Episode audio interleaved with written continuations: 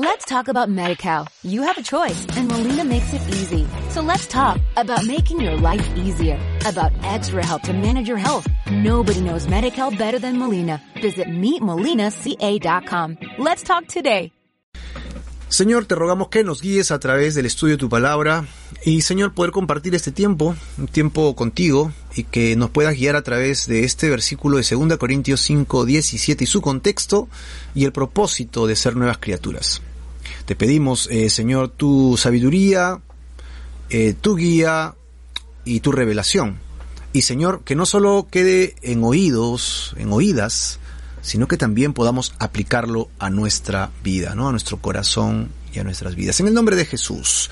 Amén y amén. Muy bien. Ya saben que aquí ustedes comentan, yo leo sus comentarios y pues junto con ello vamos respondiendo algunas preguntas y también podemos este, escuchar sus opiniones, ¿verdad? Así que esto no es un monólogo, esta es la idea de compartir con ustedes este tiempo, ¿no? Este tiempo de la palabra del Señor. Y bueno, eh, ya hablando justamente de compartir la palabra del Señor, encontramos nosotros que aquí tenemos a Chelita, ¿no? Que ya empezó muy bien comentándonos justamente el texto de, hoy día y ella nos está diciendo acá, somos nuevas criaturas, somos nuevas criaturas. Dianita dice, Señor, danos sabiduría de lo alto para entender tu palabra, ¿verdad? Y bueno, también estamos dando la bienvenida a Sofía Marquina. Es decir, si somos nuevas criaturas, este, qué tipo de criaturas somos. Somos llamados a ser criaturas bajo qué orden, ¿no? Bajo qué premisa. Eh, es decir, cuál es el propósito de ser nuevas criaturas. Es, es, un poco de ese tema que vamos a tratar de discernirlo el día de hoy, tratar de hablar de ese tema el día de hoy y vamos a leer básicamente del versículo 10 en adelante para poder trabajarlo juntos, ¿no? Eh, el versículo de hoy día. Vamos pues a la primera parte y vamos a dividir esto en tres partes, ¿no? En tres partes interesantes. Y lo primero que vamos a encontrar nosotros es justamente que hay un premio y un llamado. Cuando uno viene a Cristo, tienes que saber que el Señor va a engalanar, Dios va a premiar a sus hijos. Algunos dicen, pues, la vida cristiana es dura, la vida cristiana es este, eh, un camino de espinas, pedregoso, difícil, eh, yo vengo a Cristo y tengo que dejar aquí, acullá, tengo que dejar esto y pues es muy difícil la vida cristiana, es complicada la vida cristiana, ¿no? Yo prefiero tal vez este no complicarme tanto y tal vez buscar que ser este medio cristiano y medio sí, medio no. Algunos tienen este estilo de vida como que doble vida, ¿no? Doble vida, lo cual no aconsejamos. Porque en el libro de Apocalipsis el Señor dice que aquellas personas que tengan una doble vida son considerados como tibios. Y a estos tibios Dios pues los echará de su boca como si fuera un vómito, ¿no? Será nauseabundo. Es decir, Dios quiere que estemos o calientes en Él, haciendo lo que Dios nos pide, o muy, mejor, mejor, no te llames cristiano y sigue tu camino. Dios lo va a lamentar, ¿no? Lo va a lamentar porque Él no quiere que te pierdas, pero es tu decisión. Pero no me vengas aquí, dice Dios, a jugar al cristianito de día y en la noche hagas cosas pues del mundo, tus palomilladas, o estés viendo cosas que no debes ver o haciendo cosas que no debes hacer. Así que hablamos de cristianos que estemos dispuestos a pagar el precio, no sin perder la perspectiva, ok, de que habrán premios. Mira, qué fabuloso. Y, digo fabuloso, ¿sabes por qué? Porque la verdad es que ninguno de nosotros merecemos ser premiados. Tú entenderás, como yo, que este, venimos de de una situación de pecado. Es decir, yo me he portado mal. A los ojos de Dios, yo soy pecaminoso y nauseabundo y a los ojos de Dios este, estoy manchado, estoy cochino. Y, y, pues la única forma que yo he sido limpiado de mis pecados, como lo vamos a repasar hoy día en Corintios, es por la sangre de Jesucristo. No es porque yo hice algo, es, es, algo que, que, que me es impuesto por la gracia de Dios yo solamente he reconocido esto, mi, situación pecaminosa, y es ahí cuando Dios con mucho amor me ha atendido y me ha salvado, ¿no? Este, pues la verdad es que no lo merezco. la verdad es que no merezco salvación. Es, a los ojos de Dios no soy digno de recibir nada de Él. Y aún así, y aún así, Él dice que me va a premiar. O sea, me va a recompensar. ¿En virtud de qué? Vamos a ver esto en los versículos 5, en el versículo 10 primero. Ya vamos a arrancar con el versículo 10 donde nosotros vamos a encontrar en la versión de este, la Biblia al día, esta es una versión más parafraseada, yo como les he dicho he sorteado una, he hecho una suerte, he sorteado varios versículos en diferentes versiones para que podamos mantener la, la hilación del pensamiento y podamos encontrar más rápidamente qué significa lo que leemos. Vean lo que dice aquí. Porque un día tendremos que comparecer ante el tribunal de Cristo y seremos juzgados cada y este cada uno recibirá lo que merece por las buenas o las malas cosas que haya hecho mientras estaba en el cuerpo terrenal. Pues, ¿de qué está hablando aquí Pablo? ¿De qué, cosa es lo que nos quiere decir con esto? ¿no? Mira, mira lo que viene diciéndonos Pablo aquí en la parte más, este, en la primera línea de este versículo. Un día tendremos que comparecer. Ahora, si bien recordamos, en estos días viernes hemos estado hablando de somos nuevas criaturas, eh, tendremos la promesa de un nuevo cuerpo, habrá un día que es conocido como este, seremos raptados, dice eh, tesalonicenses, y seremos llevados con el Señor, los muertos en Cristo Jesús serán levantados de sus tumbas y se les dará un nuevo cuerpo y los que estemos vivos seremos llevados en los aires para ser transformados. ¿Recuerdan eso, verdad? Eso está en la palabra de Dios, lo hemos estudiado, ya lo hemos leído en los eh, días anteriores, y es lo que llamamos, eh, lo que conocemos como el rapto, ¿no? Hemos tocado todo un tema referente al asunto, y cuando estemos en el cielo, ¿qué sucederá? Pablo también revela en su carta a los Corintios que todos vamos a pasar por un juicio. Este juicio es el tribunal de Cristo, así que si estás con tu Biblia, yo te ruego que subrayes esa palabra, porque nosotros los cristianos también seremos juzgados. ¿Cómo? Eh, ¿Qué clase de juicio si ya en Cristo Jesús tengo vida eterna? Sí, sí, pero vamos a ser enjuiciados. Tenlo en consideración porque el día que morimos, hay un juicio que dice el libro de Hebreos. Yo le he llamado a ese juicio el juicio de la eternidad. Así yo le he puesto, ¿no? Porque Hebreos dice que después de la muerte viene el juicio, un juicio en la que se define dónde estuvo tu corazón mientras estabas en este cuerpo. ¿Estabas en Cristo? No, a nadie vas a engañar allí porque es un tema espiritual. Dios te estuvo mirando, Dios estuvo chequeando quién eras y en el momento que tú eh, mueras, Dios, Dios sabrá definitivamente a quién serviste, a tu carne, al sistema y al mundo o al Señor Jesucristo con todas las consecuencias que conlleva seguir a Jesús. Y entonces o irás a la presencia de Dios porque Cristo pagó el precio por ti o irás al Seol, al lugar calientito que no queremos mencionar nunca porque suena feo. Pero ahí está, está en la Biblia y lo sabemos. Así que o te vas arriba o te vas abajo, definitivamente.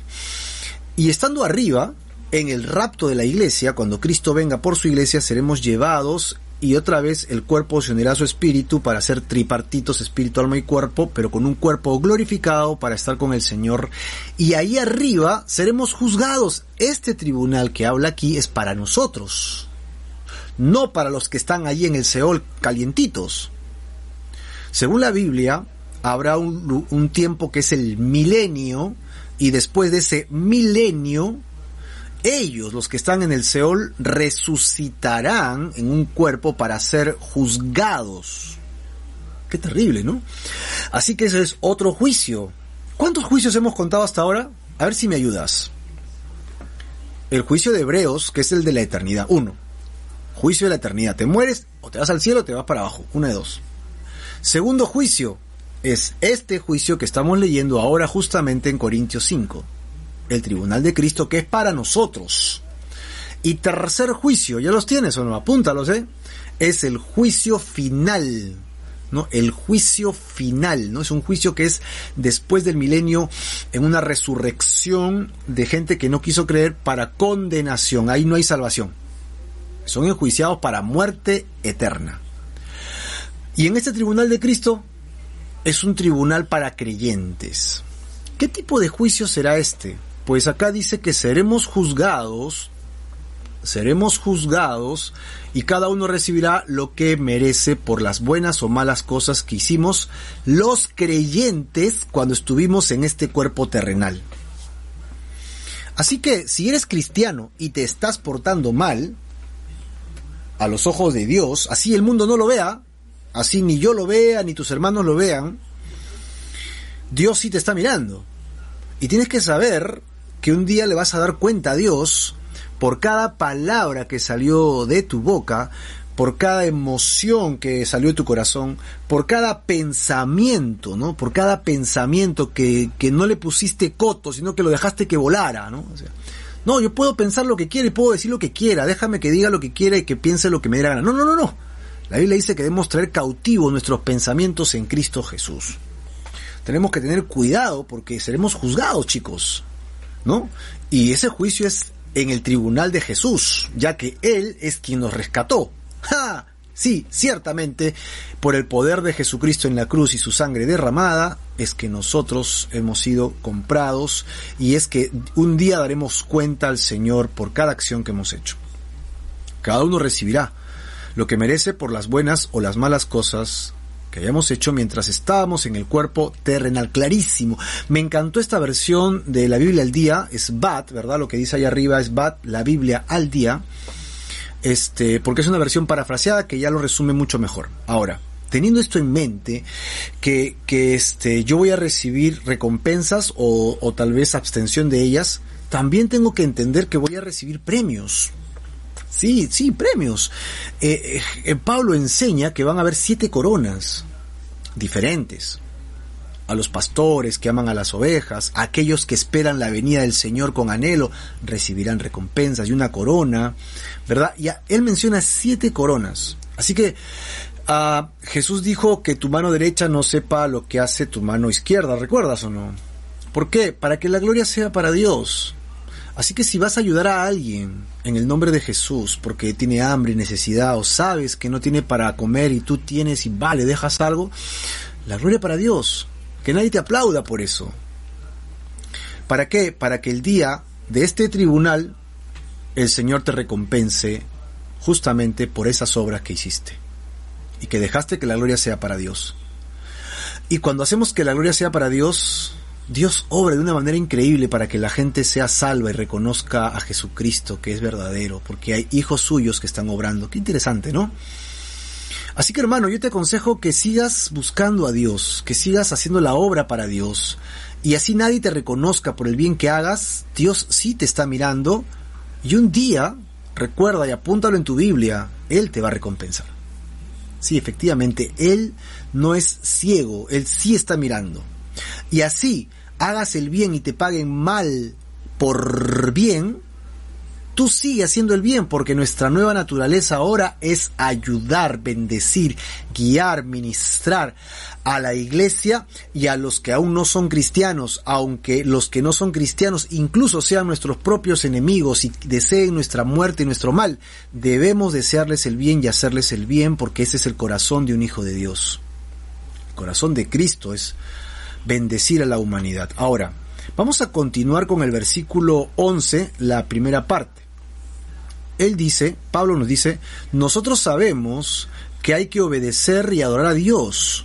Por eso tratamos de convencer a los demás para que crean en Él, para que crean en Él. Tratamos de convencer a los demás para que hagan la voluntad de Dios, para que encuentren al Señor, para que encuentren el camino hacia la vida eterna, ¿no? Imagínate, el camino a la vida eterna. Es decir, el Señor desea que nosotros participemos, y lo vamos a ver con más este desarrollo adelante, no más adelante, pero desea que participemos. Ahora, la palabra que él acá utiliza de obedecer y adorar, en otra versión es muy interesante, en otra versión es muy, pero muy interesante, cuando utiliza la palabra temor. Temor. A ver, si logro colocarlo aquí para que lo puedas ver conmigo, no sé si apareció allí con, para que lo puedas chequear justo arriba de mi cabeza, dice, impulsados por este temor reverencial al Señor. Sí, el temor reverencial recuerda que un día seremos juzgados. Exacto. El temor reverencial porque un día tú y yo daremos cuenta. Sabemos que hay que obedecer y adorar, dice la versión TLA, pero la versión de la Biblia al día nos, nos da la idea de temor reverencial. La Reina Valera dice el temor, ¿no? Sabemos el temor de Dios. Hermano, ¿tienes temor reverencial de Dios? ¿Sabes que Dios te está mirando? ¿Sabes que siendo cristiano no puedes hacer lo que quieras? ¿Que ahora tienes que dar cuenta a Dios y que tienes que caminar derecho con la voluntad de Dios? ¿Sabías que ahora que eres cristiano no puedes decir, bueno, yo soy cristiano y me da yo hago lo que me da la gana, ¿no? A mí nadie me puede decir nada porque ahora soy libre en Cristo Jesús. E, eso no está en la palabra de Dios. Debemos reconocer a Jesucristo en nuestros caminos. Otra versión, eh, que es este nueva traducción del lenguaje actual, eh, nos dice también lo siguiente, la estoy colocando justamente acá arriba para que lo podamos eh, compartir juntos. Dice, dado que entendemos nuestra temible responsabilidad ante Dios. ¡Wow, hermano! Por eso que de alguna manera hemos llamado estos días viernes también temas de doctrina, ¿no? Porque acá estamos como masticando un poquito más de carne, un poquito más así de algo sólido. Y esto estamos tirando la onda pues al corazón de los creyentes, así una jaladita de oreja para nosotros. Y si tú eres alguien que no eres creyente, amigo mío, no te preocupes, porque el primer paso que tienes que dar es reconocer tus pecados y venir al Señor y entregarle tu vida. Al hacer esto tendrás vida eterna. Y estas cosas que decimos ahora deberían saltar naturalmente por hacer.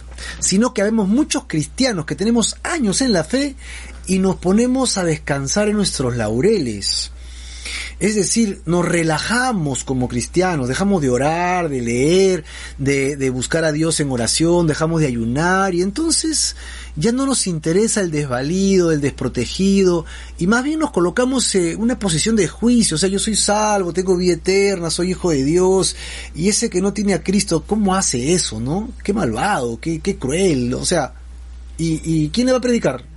¿Y quién le va a hablar de Cristo? No sé, pues que alguien le predique, que el pastor vaya, ¿no? Que el pastor vaya. Hermano, todos los creyentes somos llamados a nuestro entorno a llevar el Evangelio, a predicarles de Jesucristo y tenemos que recordar que tenemos una terrible, una temible responsabilidad ante el Señor. Así lo dice eh, la nueva traducción viviente, hablando en la traducción del lenguaje actual que sabemos que hay que obedecer y adorar a Dios. Por eso, continúa diciendo Pablo, debemos justamente ayudar a la gente eh, que entienda el mensaje de salvación, que entienda el mensaje de redención, de salvación, de vida eterna. ¿Estás siendo activo, hermano, en predicar el Evangelio? ¿Estás siendo activo en buscar la voluntad de Dios, en, en permitir que la gente conozca al Señor? ¿Eres de buen testimonio? A veces nuestras palabras no son suficientes. La gente necesita ver, que la gente cambia. La gente necesita entender que estamos dispuestos a cambiar por amor. Y, mucha gente no viene a Cristo porque nuestro testimonio es de lo peor, ¿no? Nuestro testimonio no es el mejor de todos. Y entonces la gente termina diciendo, bueno, si así son los cristianos, mejor dejo de, mejor soy como soy, no soy hipócrita. Y tienen mucha razón, porque los cristianos tibios damos vergüenza. ¿No? Los cristianos tibios somos, ah, Dios mismo lo, hemos citado en Apocalipsis, ¿no? Vomitará de su boca. Imagínate, qué tremendo, ¿no? Qué fuerte, qué fuerte, si queremos llamarlo bien. Ahora, teniendo esto en mente, teniendo esto en mente nosotros que hemos eh, sido ah, llamados de, de, de, un premio a un llamado, tenemos que entender que hay una nueva vida. Pero miren las ventajas de lo que vamos a ver ahora con la nueva vida en versículos 13 al 17, ¿no? que es el centro de la lectura del día de hoy. Vemos acá en el verso 13 que dice, porque si estamos locos, es para Dios. Y si somos cuerdos, también es para quién? Para Dios. Así que eh, aquí eh, Pablo está diciendo, nosotros le, le venimos predicando a ustedes el Evangelio, y este, y nos es impuesto predicarles el Evangelio, ¿verdad? Este, porque tenemos que dar a, Dios razones de este tema, pero parecemos locos. Parecemos locos hablándole a la gente de la vida eterna, del arrepentimiento de pecados, del reino de los cielos. Parece trillado, parece este homogéneo. Todo el mundo habla de eso, todos los cristianos y, los que no son cristianos. ¿Y a quién creerle? ¿Qué religión seguir y por qué? Pues, querido hermano, parecemos locos, dice Pablo. Pero bien es cierto, bien es cierto que este versículo se podría entender mejor si nosotros utilizamos también una versión distinta que gracias a Dios he podido encontrarla y quisiera compartirla con ustedes nuevamente aquí justo delante de ustedes, ¿no? Arriba mío. Dice, si estamos locos pasando tanto trabajo, mira cómo lo detalla este, la Biblia al día, para gloria de Dios será. Y si estamos cuerdos, lo estamos para beneficio de ustedes. O sea, si estamos locos, lo estamos para querer servir a Dios. Mira cómo lo dice Pablo, ¿no? Qué interesante eh, lo que Pablo nos viene enseñando acá. Porque dice que si estamos locos pasando tanto trabajo. Es decir, el cristianismo demanda trabajo. El cristianismo demanda esfuerzo. ¿Esfuerzo en qué? La salvación no es gratis, pero por supuesto, es un regalo que no merecemos, es un regalo que Dios nos da, pero una vez que somos llamados a, a, la fe, tenemos que orar, pues. Y nuestro cuerpo no le gusta orar. Somos llamados a leer la Biblia, y mis ojos prefieren ver televisión. Somos llamados a meditar las escrituras, pero prefiero estar chequeando cosas que me divierten en el celular. Somos llamados al sacrificio, pero no, eso parece para la época antigua, ¿no? Para que, se sacrifique otro, ¿no? Total, somos tantos cristianos, ¿para qué me sacrifico yo? no, hermano. El verdadero cristiano tiene que esforzarse en su fe, crecer en su fe, ya no para salvación, sino porque hemos visto que seremos premiados. Además, tendremos que dar cuenta a Dios. Y la gente lo ve como locura. ¿No? Abstenerse de ciertas cosas aquí y allá, lo puede ver como locura, pero en realidad es para la gloria de Dios. Y evidentemente no estamos locos, pues, es una verdad. Y no estamos locos, no estamos locos, y entonces es un beneficio para todo aquel que quiera escuchar y seguir la palabra de Dios. Así que hermano, yo te animo a que te sigas esforzando en el Señor, porque si estás como loquito por allí es para la gloria de Dios, ¿verdad? Pero como en realidad estamos cuerdos, es para beneficio de todos los que te escuchan. Si tú eres el hombre de la casa, entonces tu vida espiritual va a ser de beneficio para tu familia, así parezcas loquito. Si tú eres la señora de la casa y tu familia no es creyente, ora. Así te digan que estás loca. Ora, busca a Dios, porque para beneficio de tu familia será. Y si tú eres un hijo, el único hijo de repente salvo en Cristo Jesús y te llaman el loco de la casa, el aleluya de la casa, ¿no?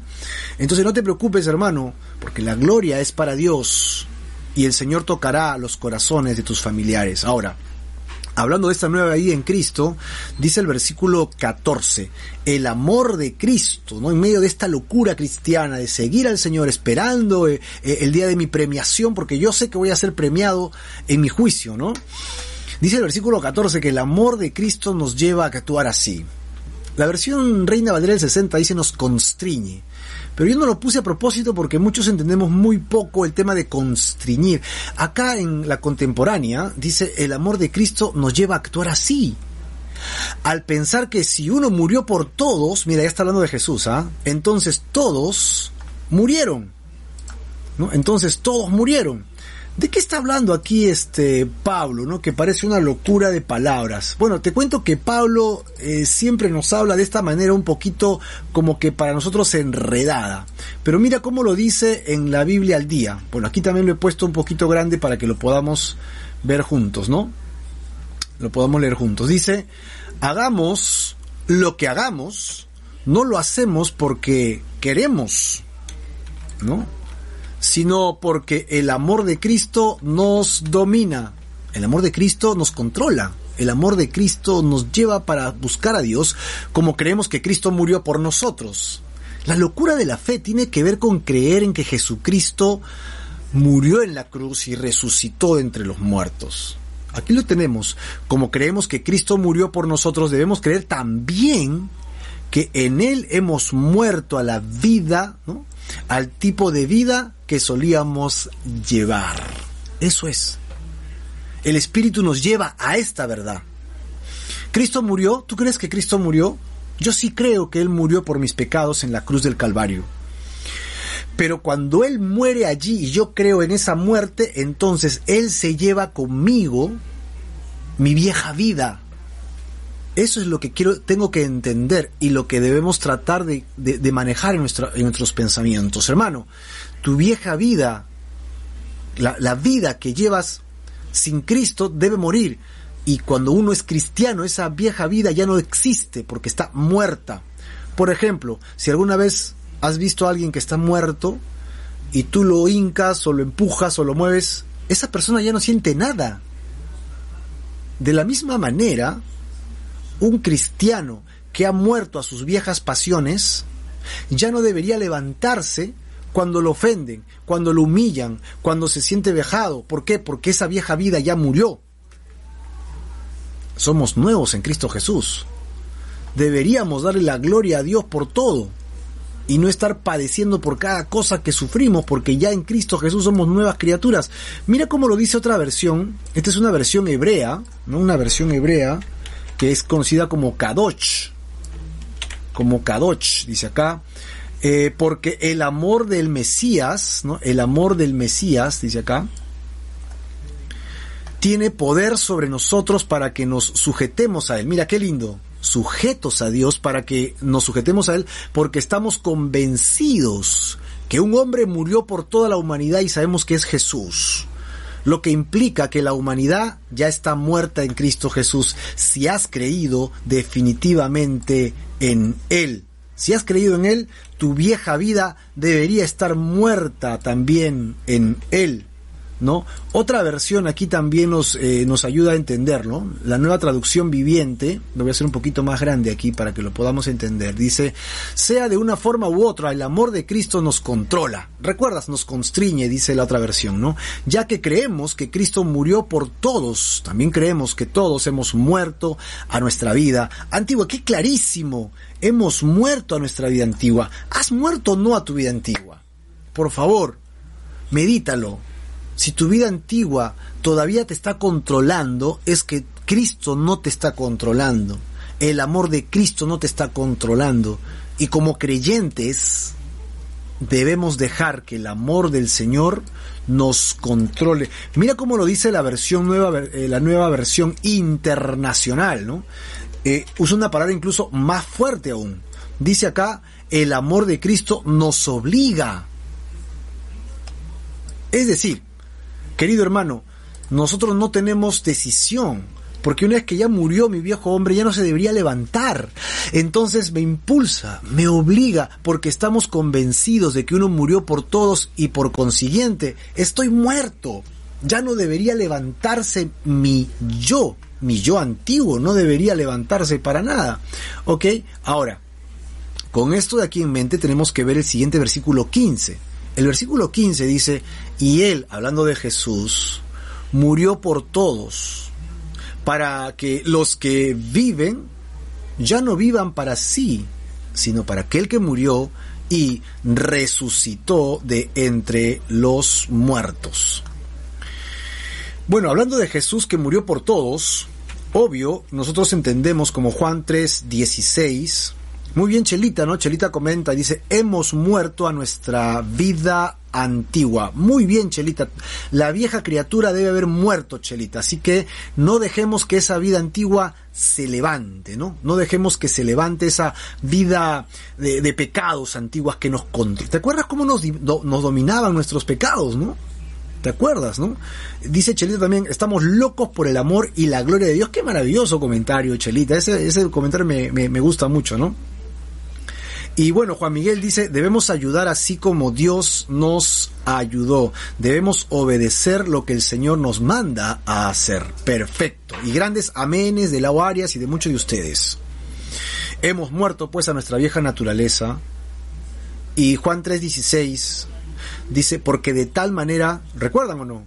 De tal manera amó Dios a quién? Juan 3:16 no dice a los creyentes Dice que Él amó a todo el mundo.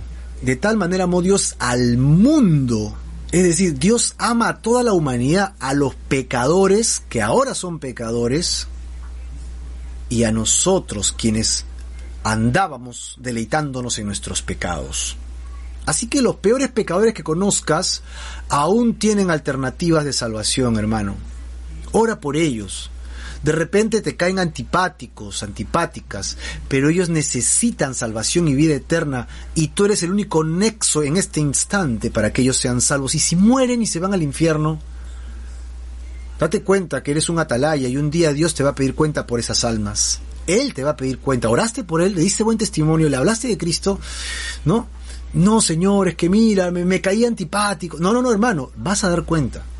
Cristo muere en la cruz ofreciendo, ofreciendo la salvación a toda la humanidad.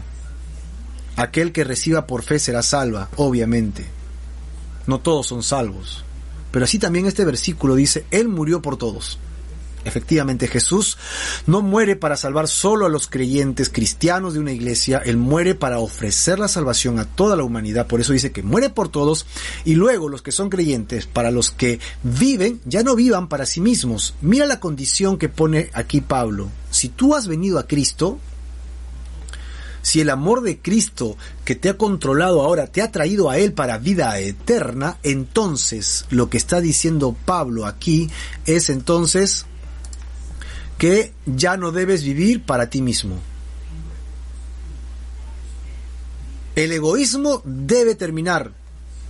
El pensar primero en ti, segundo y tercero en ti debe morir. Yo sí debo pensar en mí para cuidarme, para mi salud, para todo lo demás. Pero debo pensar también en los demás, en el prójimo. Tengo que amar a los demás, tengo que bendecirlos, cuidarlos, tengo que guiarlos para que conozcan al Señor Jesús para que los que viven ya no vivan para sí, sino para Jesucristo. Es lo que dice claramente aquí.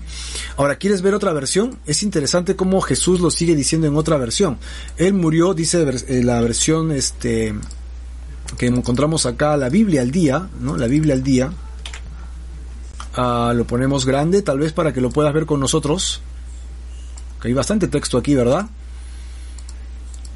Sí, ahí está. Él murió precisamente para eso, para que los que reciban la vida eterna por medio de Jesús, ¿verdad? No vivan más para ellos mismos, sino para agradar al que murió y resucitó por ellos. ¿A quién? A Jesús. Esta es una versión parafraseada, ¿no? La Biblia al día. La nueva traducción viviente dice, Él murió por todos para que los que reciben la nueva vida en Cristo, nueva vida en Cristo, ¿ah? ya no vivan más para sí mismos más bien vivirán, ¿no? Para Cristo, quien murió y resucitó por ellos, es Jesús quien pagó el precio para darnos la vida eterna. Nosotros deberíamos vivir ahora para Cristo. ¿Qué quiere Cristo de esa persona antipática, de esa persona molesta de repente para mi vida? Lo que Él quiere es que tenga vida eterna. Y entonces, ¿qué tengo que hacer yo? Tengo que llevarle a Él la noticia de la vida eterna. Es, mi, es el propósito de Dios que el mundo conozca la salvación y te quiere usar a ti. No va a usar a otro, te va a usar a ti. Dice de traducción del lenguaje actual, ¿no? Lo dice acá. Pero eh, así que si Cristo murió por nosotros, ya no debemos eh, vivir más para nosotros mismos, sino para Cristo, que murió y resucitó para darnos vida eterna. Más claro no puede estar. Es clarísimo que Dios te ha llamado, pero ya no para que vivas más para tus propios deleites. Hay que sacrificar, hay que morir a nuestros deseos para que el resto tenga la oportunidad de conocer la vida eterna. Si yo tengo que morir a mi, a mi espacio, ¿no? Si yo tengo que morir a mis reposos, a mis descansos, para darle oportunidad que el otro sea salvo, hay que hacerlo. Es el propósito de Dios. Mira el versículo 16 porque no queda aquí la idea. Él dice en el verso 16, así que de aquí en adelante nosotros ya no conocemos a nadie desde el punto de vista humano. Y aún así, y aún así, dice acá, a Cristo lo conocimos desde el punto de vista humano, ya no lo conocemos así. Bueno, este versículo es un poquito enredado por más que lo puse en la Reina Valera contemporánea, pero miren cómo lo dice este esta otra versión, eh, que es bastante simple, ¿verdad? Pero que nos habla, nos habla bastante claro. Y le voy a poner dos más luego para que lo podamos seguir viendo. Pero mira qué interesante, cómo lo dice acá para que lo puedas chequear conmigo. Chequealo conmigo, por favor. Dice, por eso, desde el momento, desde este momento que ya eres hijo de Dios, no vemos a los demás como lo hace todo el mundo. Pero mira cómo lo dice. Yo ya no puedo ver al mundo como lo veía antes. Es cierto que en el pasado veíamos a Cristo de esta manera, pero ahora no lo vemos como un hombre cualquiera. Jesús es el Hijo de Dios y antes, dice Pablo, lo veíamos como un ser, un ser humano cualquiera, pero definitivamente es Dios hecho carne. Y como él no lo veía como Dios hecho carne, lo veía como un hombre cualquiera, entonces lo juzgaba como un hombre cualquiera. Mira cómo lo dice la versión Kadoch, ¿no? Que es una versión, este, una versión, este, hebrea, ¿no? Dice acá, a ver, lo poner un poquito más grande aquí, sí. De manera que nosotros de ahora en adelante no miramos a nadie desde un punto de vista mundano. Sí, él es carnal, él es este ebrio, él es adúltero, él es este tiene gustos raros entre hombres y mujeres, él este es afecto a la pornografía, él es un depravado, él qué sé yo, hermano, cuántos pecados tenemos nosotros, ¿no? y que, que, nos envuelven. Pero dice, de manera que nosotros de ahora en adelante no miramos a nadie desde el punto de vista humano, mundano, Aún así, en un tiempo contemplábamos al Mesías, o Mesías, como dice acá, desde un punto de vista mundano. Ya no más. Ya no más. Es decir, ahora yo tengo que orar por esas personas. Yo he sido un pecador que no tenía remedio y que me iba al infierno. Alguien oró por mí, gracias a Dios. Y Dios tuvo misericordia de mí. Ahora yo tengo que ver a los demás como mundanos que necesitan redención Sí, amigo, sí, mi hermano en Cristo Jesús. Las personas que te rodean, que son pecadoras y que tú dices, qué terrible pecado. Sí, tú tienes que orar por ellos. Por favor, ya no los veas más solo como mundanos. Míralos también como aquellos que necesitan salvación y vida eterna. Bueno, y Pablo se pone con un mismo testimonio, ¿no? Yo antes lo veía así. Mira cómo lo dice la versión este uh, la versión popular, ¿no? La Biblia al día. Esta versión es bastante, este, uh, pues simple para expresarlo y es preciosa para entender este versículo. Así que dejémonos de medir a los cristianos por lo que el mundo piense de ellos y por las apariencias. Aquí lo explica mucho más enfocado a, a no solamente la gente del mundo, sino a la propia iglesia existen hermanos relajados, existen cristianos relajadazos y existen cristianos que aman al Señor de todo corazón y son activos en las cosas de Dios. Y el que es relajado, uno puede decir, pero mira, ese no ora, ese no lee y lo criticamos. Y el que está activo en las cosas de Dios y hace la voluntad de Dios y se equivoca, también lo criticamos. ¿Cómo se le ocurre hacer eso? ¿Cómo se le ocurre cómo se le ocurre levantar ese ministerio? ¿Cómo se le ocurre decir eso así? Hermanos, dejemos de criticarnos y oremos unos por otros. Hubo un tiempo, dice Pablo según esta versión al día, un tiempo en que erróneamente, equivocadamente, dice Pablo, yo juzgaba a Cristo de esta manera. ¿Te acuerdas? Él seguía la iglesia de Jesucristo y consideraba a, a Jesús como un falso profeta y perseguía la iglesia para matar a los que seguían a este falso profeta, entre comillas, hasta que el mismo Mesías se le presentó rumbo al camino que iba y entonces él cayó. Y Cristo le dijo, tú me persigues a mí. Y él dijo, ¿qué quieres que haga, Señor? ¿Te acuerdas? Pues lo consideraba un hombre como cualquier otro. Y él termina diciendo en esta versión, ¿cuánto he cambiado de opinión? No más, como dijo otra versión, ¿no? He cambiado de opinión al ver a que Jesucristo es Dios hecho carne y ha venido a pagar el pecado de mi culpa y sacarme de la muerte eterna. Y yo puedo encontrar que ahora todos los que están a mi alrededor pueden encontrar salvación y vida eterna y todos los que son salvos deberían crecer en la fe y buscar a Jesucristo. Con esto en mente llegamos a nuestro versículo de hoy día el versículo clave del versículo de hoy día, que quisiera que te lo lleves, que lo memorices, que lo repases, que lo estudies. Dice, de modo que si alguno está en Cristo, nueva criatura es. ¿Qué más? Las cosas viejas pasaron y he aquí todas son hechas totalmente nuevas. Nuevas pero en Cristo Jesús. Nuevas en el Señor. Y mira cómo lo dice en la versión de nueva traducción viviente, ¿no?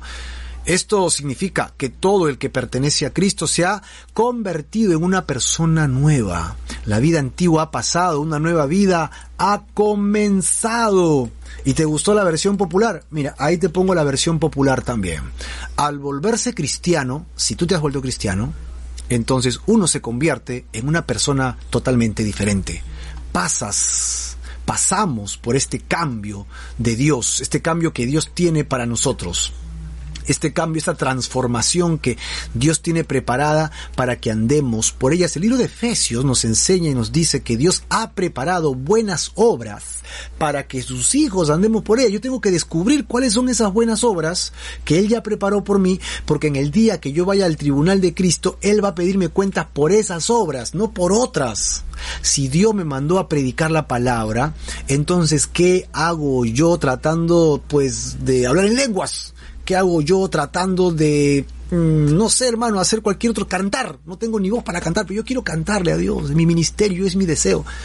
Pero Dios te llamó a enseñar. Entonces, prepárate para enseñar, estudia, medita, haz el método inductivo, verso por verso, desarrolla todas las características del estudio bíblico de tapa a tapa, hermano, es un montón de trabajo. Si Dios te ha llamado a tener misericordia, si Dios te ha llamado a consolar, si Dios te ha llamado a bendecir a la iglesia, te ha llamado a, a estar delante de la congregación a guiar, sea cual fuese tu ministerio, hermano, busca los dones, Primera de Corintios 12, Romanos capítulo 12, Efesios capítulo 4, apúntalos allí, ahí encuentra los dones del Señor que son para edificación de la iglesia, así que cuando yo busco eh, ser útil en la iglesia, el don fluye, la iglesia se edifica y encontré mi ministerio y las buenas obras por las cuales Él me va a juzgar. No hagas lo que Dios no te pidió, haz lo que Dios te pide que hagas. Entonces, te conviertes en esa nueva persona totalmente diferente a la que eras y dejas de ser el de antes. Surge una nueva vida. Y mira cómo lo dice Kadosh, ¿no? Kadosh eh, lo dice aquí también, ¿no? De modo que si alguno está unido con el Mesías o el Mesías, creación nueva es. Qué maravilloso, somos creación totalmente nueva, ¿no? Lo viejo ha pasado. Contemplen, dice, ¿no? Esta versión. Contemplen lo que ha venido. Que ha venido es fresco y nuevo. Ya no es apesadumbrado, cargado. O sea, un cristiano que dice, mi vida es pesada, mira, ya no hago esto, ya no, y cómo sufro, y mira cómo padezco. Es que no está encontrando su propósito en su cristianismo.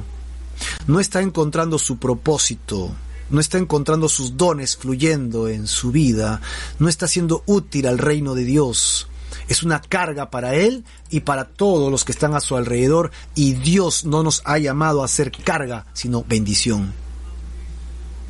Mira, la última versión te la, te la pongo allí. Y si alguno está unido a Cristo, hay una nueva creación. Lo viejo ha pasado y todo queda renovado todo queda restaurado, pero es en la actitud y en la actitud que ponemos para hacer la voluntad de Dios. Tú y yo somos llamados al poder de Cristo Jesús para vencer el poder de las tinieblas en nuestra vida, en nuestra familia, en nuestro alrededor. Pero necesitamos activarnos, activarnos en el poder del Señor, en la meditación de la palabra, en la oración, en el ayuno, en el esforzarnos día y noche por entender y compartir las escrituras. Y al hacerlo entonces ese poder de nueva criatura fluirá. Hermano, está en ti. Nadie lo va a hacer por ti. Es un llamado que tienes de parte del Señor. No te aminores, no te, como dice esta frase, no te achicopales, dicen, ¿no? Por ahí. No te sientas menos que otros, porque el don de Dios está en tu vida, solo tienes que ponerlos en propósito. ¿Y para qué hizo Dios entonces esto? Justamente para la última parte de nuestra lectura, para reconciliar al mundo con Dios. Mira ahora a continuación como dice el versículo 18 en adelante. Y todo esto proviene de Dios. Todo lo que acabamos de decir ahora no es una invención humana. La iglesia no lo ha inventado para manipular a la gente, como algunos comentan, dicen, piensan. No eh, eh, es un engañamuchachos para sacarte provecho, ¿no? de tu vida. No, hermano, esto viene del Señor. Esto proviene de Dios. ¿Y qué hizo Dios? Reconcilió consigo, te reconcilió consigo a través de Jesucristo. Mira qué amor de parte de Dios para tomar la iniciativa de reconciliación. Te reconcilió. ¿Y para qué me reconcilió? Me dio vida eterna, me da propósitos. Mira qué, qué dice, qué, qué es lo que dice a continuación. Y nos dio un ministerio. ¿No sabes qué ministerio tener? Ya tienes uno a partir de hoy día. Apunta tu ministerio a partir de hoy día, querido hermano y hermana. Tienes mucho trabajo en la vida espiritual. En esta tierra tenemos mucho... No tienes trabajo, ya tienes trabajo, tienes un ministerio. ¿Cuál es el ministerio? El ministerio de la reconciliación. Si tú has sido reconciliado en Cristo Jesús para con Dios, ahora tú tienes el ministerio de la reconciliación. ¿De qué se trata? De que Dios estaba en Cristo, Dios mismo en Cristo reconciliándose con el mundo, ¿no? Acá dice reconciliando consigo al mundo. Dios estaba reconciliándose con el mundo. ¡Wow! O sea, Dios dejó su trono y se hizo hombre para reconciliarse contigo. ¿Ves el efecto? ¿Entiendes el propósito? Dios no tenía por qué bajar de su trono por ti. No, hermano. El Todopoderoso no tenía por qué dejar su cielo, sus maravillas, su gloria, para salvarte a ti y a mí. No tenía por qué hacerlo. Pero no sé si te quebranta esto, pero a mí me, me llena así de guau, o sea, ¿por qué no? Dios, ¿cómo puedes pensar eh, eh, en mí y en todos los que estamos como hijos tuyos? Dios mismo en Cristo Jesús vino a este mundo por amor y nos reconcilió. Y al hacerlo, ¿ok? Dice que ya no más tomará en cuenta los pecados de los hombres, obviamente que nos hemos arrepentido.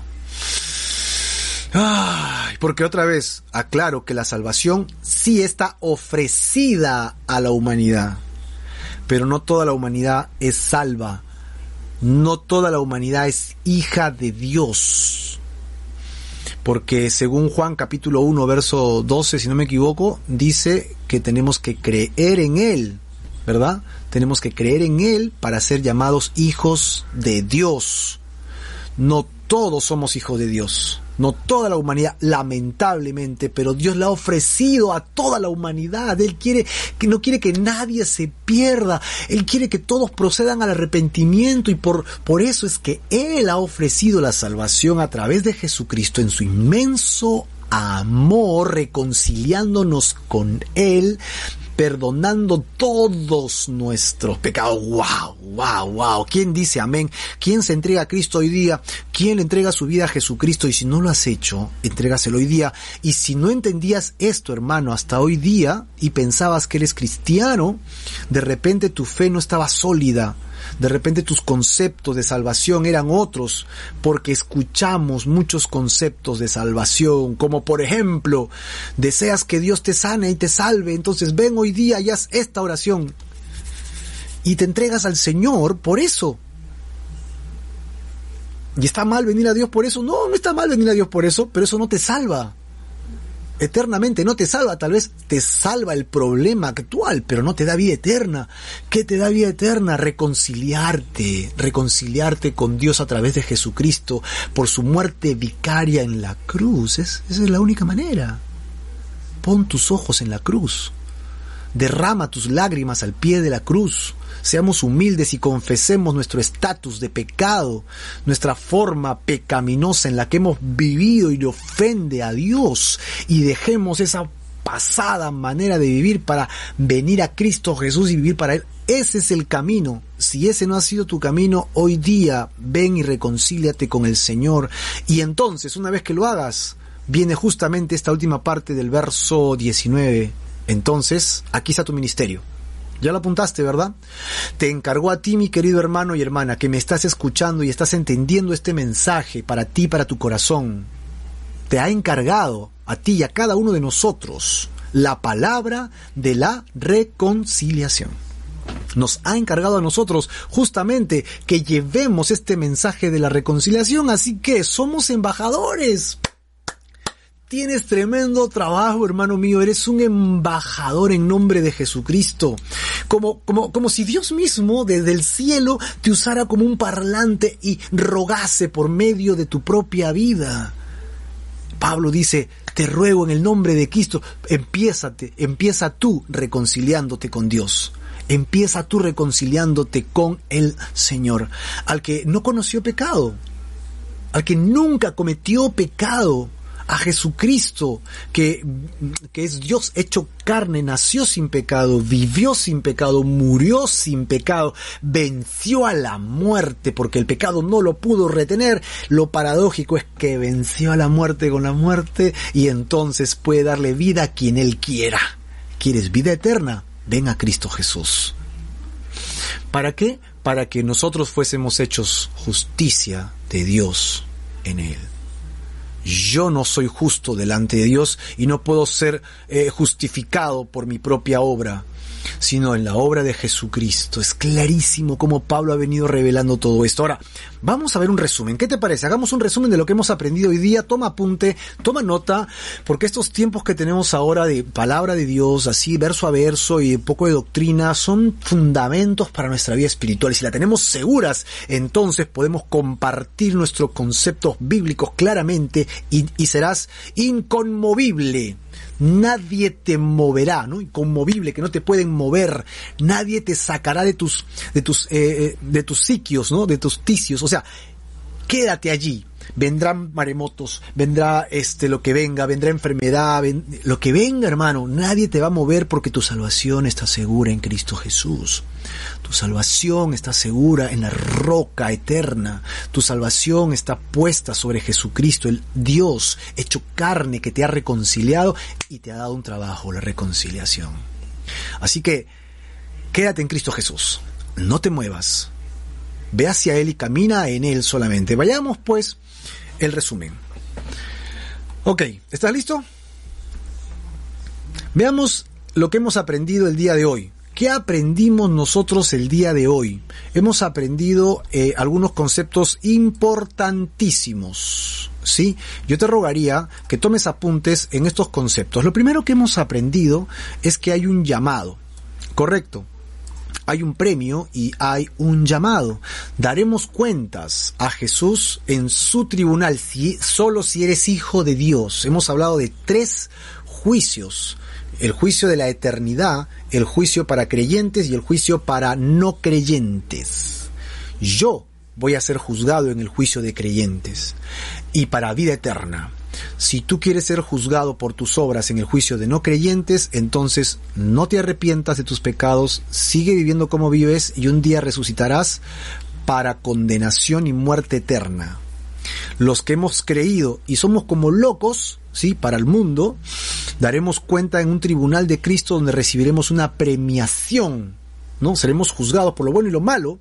Obviamente nuestros pecados ya no serán juzgados allí, pero siendo cristianos por si somos relajados o no relajados o vivimos como querramos, ahora el Señor nos va a llamar delante de su presencia para dar cuenta de incluso los dones que Él nos ha llamado a servir y lo usamos o no lo usamos.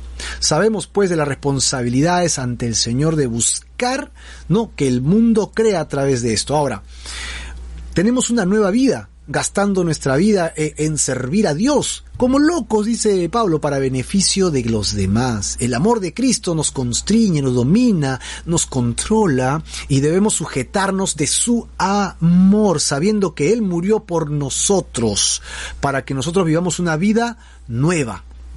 No para nosotros, sino para Cristo Jesús, quien murió y resucitó, sin eh, dedicarnos a juzgar nunca más a los demás, como este humanos erráticos, como cristianos mm, relajados o qué sé yo, sino como una nueva creación en Cristo Jesús, porque ahora somos nuevos en Cristo Jesús. Y por último, Él ha permitido que seamos salvos para reconciliarnos, para reconciliar, eh, reconciliar nuestra alma con Dios y una vez siendo reconciliados con Dios, yo pueda llevar esta palabra de reconciliación que yo vivo a otras personas. Así que Esta es la voluntad que proviene de Dios.